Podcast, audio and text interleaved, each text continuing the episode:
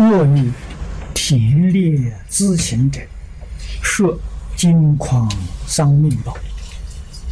这个一句经文，我自己在早年第一次读这部经的时候，有很深的感触。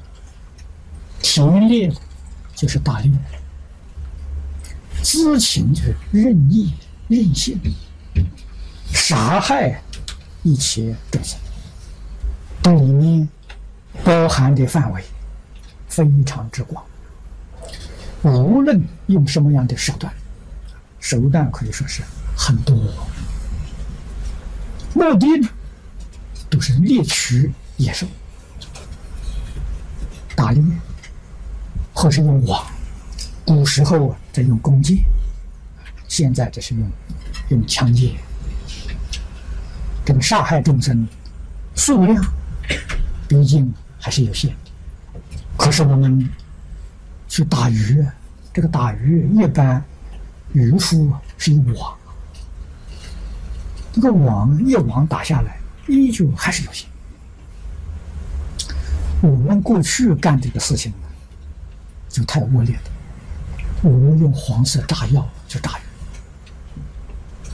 鱼，啊，这个炸药爆发之后，那个鱼是成千上万条。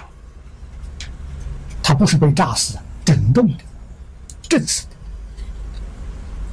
的。我过去跟着我父亲打猎，打了三年。我记得我是十六、十七、十八，这三年。所以读这一段经文呢，说我自己的父亲呢，报应就是这样的。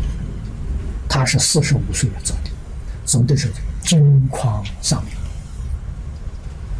亲眼看到这个情形，啊，那现实的果报啊，他那个病发的像疯狂，啊，人瘦的皮包骨头，力气之大，几个人都都拦阻不住。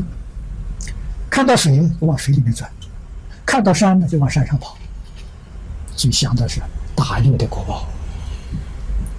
我读这个经文之后啊。所以就发心吃长寿，啊，知道这个杀业太重，亲身经历的，所以感触非常深。然后看到佛法里面所说的，一切众生无始劫来因果循环，这经上讲的因蔓不断，生生世世互相酬偿。没完没了。虽然是无知造作的罪业，不能说无知就没有果报，无知一样有果报。